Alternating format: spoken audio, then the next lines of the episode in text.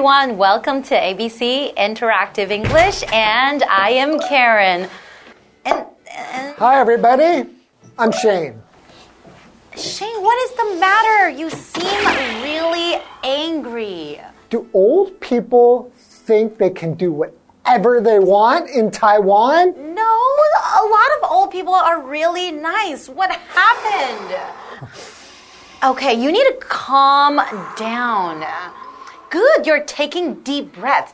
This technique will help you calm down. Okay, tell me what happened. I was waiting in line at the convenience store. okay. And there was four people in front of me. Mhm. And I waited. Mhm. And I waited. Mhm. And I waited. Finally, yes. I get to the front of the line. And I'm ready to pay for my things. And what happens? A little old lady goes right in front of me, mm-hmm. puts her stuff down, and she cut in line. Did you tell her that you were waiting in line? I pushed her to the floor. Just kidding. You're joking, right? You don't do that. Of course not. But I, I felt like I went like this. And she just. Do you think maybe she didn't see you? It's impossible. I mean, look at me. I'm, a, I'm not a small little. You know, she's a little old lady. I guess you're right, but okay, look on the bright side, or look at, look at it from another perspective. Maybe she is in a rush. Maybe she has to go to the hospital or something. Hmm. Right? I don't believe it. She looked like she was having a good day. Really? Just wanted to ruin my day. I'm sorry to hear that. All but right. keep taking deep breaths. Okay. It's going to help you. Deep breath in and out. And in, and out. And let's Not get into helping. today's lesson. Not helping.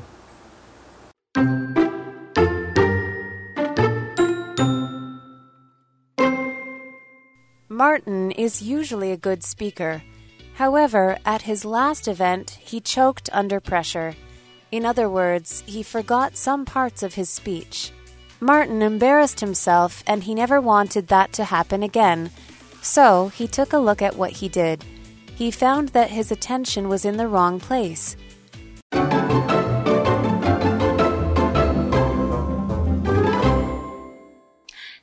We're looking at part one of staying calm under pressure today. So what does it mean to stay calm? Okay, so calm means not excited or nervous or upset. Hmm. You just feel more like ah, At ease. peaceful, at ease, relaxed.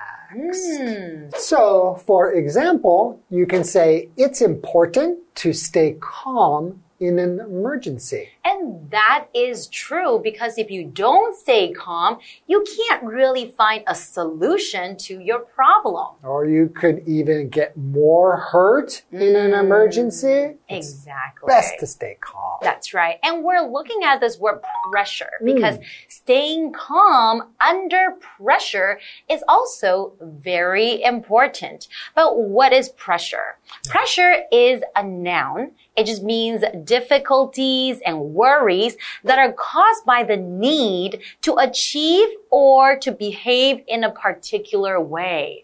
So for example, there is a lot of pressure to do well on the test because you mm-hmm. often worry, did I study enough? Yeah. Is the test going to be very, very hard? and you feel I need to do good on this test. So That's that is right. the pressure. hmm And sometimes you really have to stay calm. Okay. So Martin is usually a good speaker. Hmm. Okay. Martin is usually a good speaker. Okay. A speaker is a person who gives a talk or makes a speech. That's right. So, for example, you could say, there will be a speaker at today's event. Mm. That means somebody will come and speak In front of everyone. in front of everybody. So we can call that a talk mm-hmm. or a speech. but that person's called a speaker. So to speak mm-hmm. means to say words, make sounds, use language, right? That's right. So continuing the story, however, mm-hmm. at his last event, mm. he choked under pressure. In other words, he forgot some parts of his speech. Oh. So he choked under pressure. So to choke, right here, it means to fail at something. It doesn't mean like, uh, uh, uh. No, No? no, not like that. Not in today's example. It just means that maybe you're nervous. So, for example, the team choked and lost the game. So that means, you know, they were under a lot of pressure and they failed. Oh, it was hard for them to like focus on playing because maybe they're thinking too much or they're afraid they're going to lose. Mm-hmm. So they choke. Sometimes it happens to me too when I am under a lot of pressure. Right. So that's the way that we describe if you have pressure and you're doing something and then you fail, you'll say, Oh no, I choked. Exactly. Okay, let's continue. Martin embarrassed himself and he never wanted that to happen again. He embarrassed himself. So what does it mean when I say he embarrassed himself? If you feel embarrassed and to embarrass somebody is to mm. make somebody feel shy or uncomfortable mm-hmm. or ashamed, mm-hmm. especially in a social situation where there are other people watching you. Exactly. So, for example, you can say Aaron was embarrassed after he fell in front of his classmates. like he felt really bad, right? And everyone probably laughed at him. Yeah. Hmm. So, of course, he will feel embarrassed. That's right. Yes. And that's really not a good feeling to have, right? Yes. Mm, let's continue. So he took a look at what he did. He found that his attention was in the wrong place. Ah, so he took a look at what he did, like when he embarrassed himself, when he choked, and he found that his attention was in the wrong place. Okay, so he was thinking about it. Huh, why did I choke? Mm, And then he said, Oh, I think it's because my attention yes. was in the wrong place. So, what is attention? Attention is the act of listening to, looking at, or thinking about something or somebody carefully. So, for example, you can say, It was hard to keep my attention on my homework because of the noise outside. So, in other words, it's really hard for him to focus on his homework when there's noise outside. Right. So, you know, when you have, when you're trying to do something and then you think about something else or you pay attention to something else, it's very easy to choke. Exactly. You don't want your attention to be in the wrong place, right? Right. Okay, so hmm. make sure your attention is on us and we'll take a short break. And we'll be right back.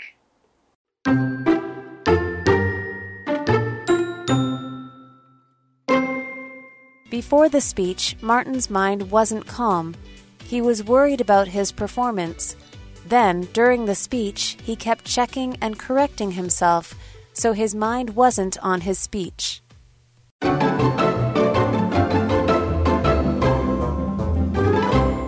Welcome back, everybody. So before the break, we have Martin.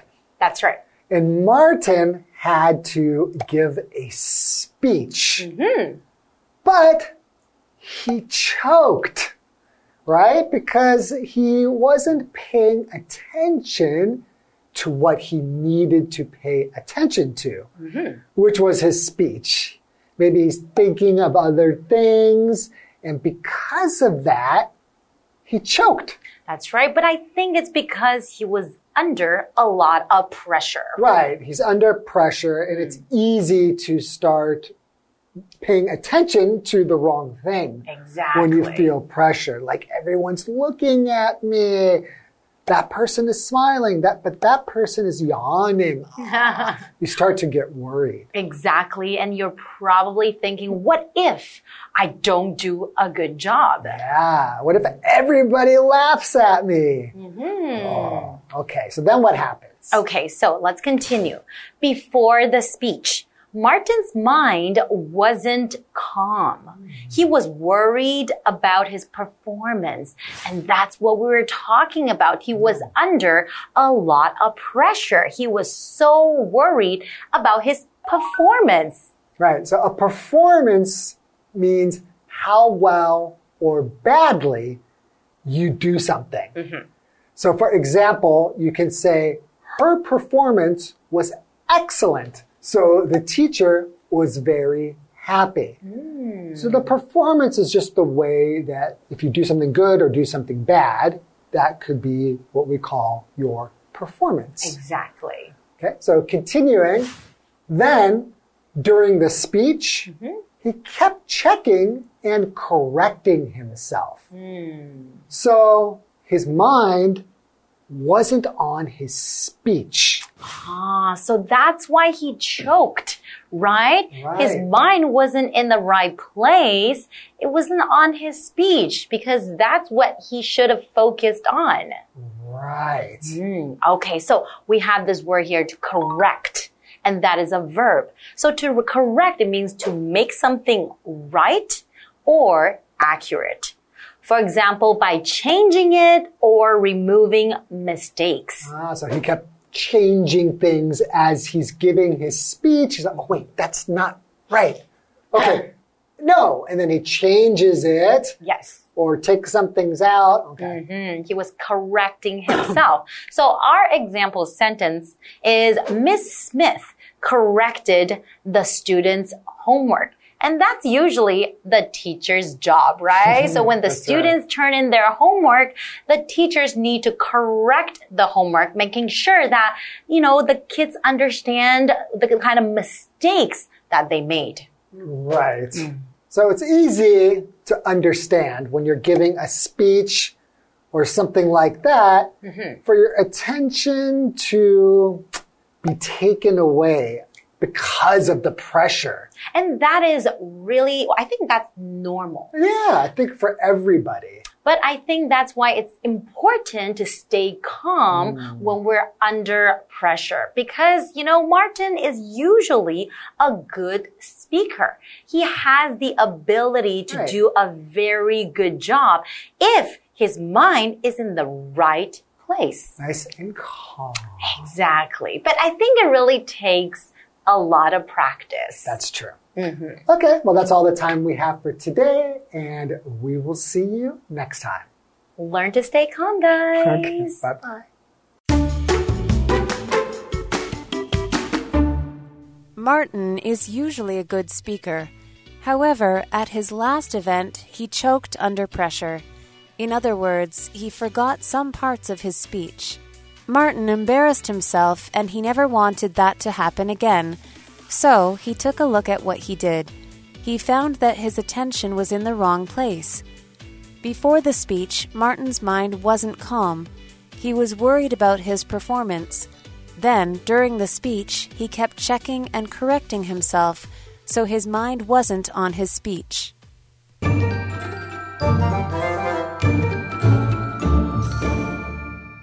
Hi, I'm Tina。我们来看这一课的重点单字。第一个，calm，calm，形容词，冷静的、沉着的。calming 也是形容词，意思是使平静的。Please keep calm. The police are on their way. 请保持镇静，警察就要来了。下一个单字，speaker，speaker，名词，演讲者、演说家。The speaker gave a good speech on the new technology.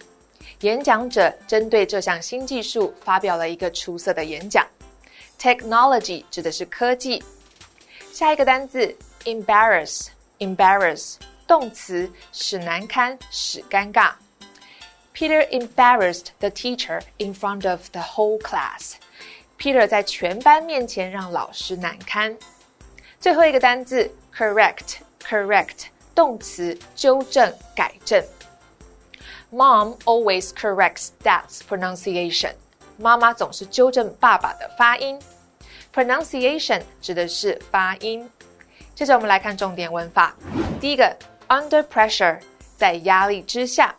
Under 是介系词，意思是在什么的情况下。Pressure 在这里是一个不可数名词，意思是压力。我们来看看这个例句：Under pressure, Tom managed to finish the project on time。在压力之下，Tom 设法准时完成了这个计划。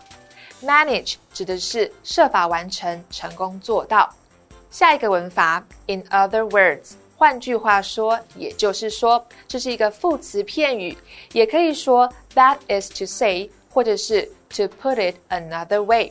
注意，words 必须要用复数。我们来看看这个例句 ：I can't attend the meeting tomorrow. In other words, you won't see me. 我明天不能参加会议。换句话说，你不会看到我。最后一个文法，take a look，审视、检视。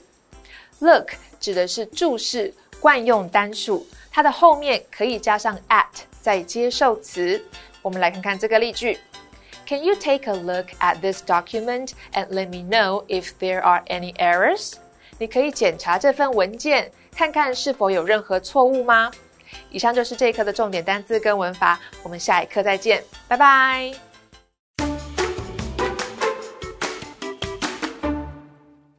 Hey, hey, hey, it's Kiwi on the street. I'm Kiki. And I'm Winnie. We know there are a lot of English phrases that we can use in our daily lives. Now let's go ask some friends. 好，第一个题目，竭尽全力克服困难。 Um, move mountains. Push mountains. Okay, and I choose move mountains. Push mountains. Push mountains. Move mountains. Is it move mountains? Ding, ding, ding. Yes, you're correct. Okay, so that's one point. 说大话。 Uh, full of hot air. Hmm, full of hot air. Full of hot fire. 说大话。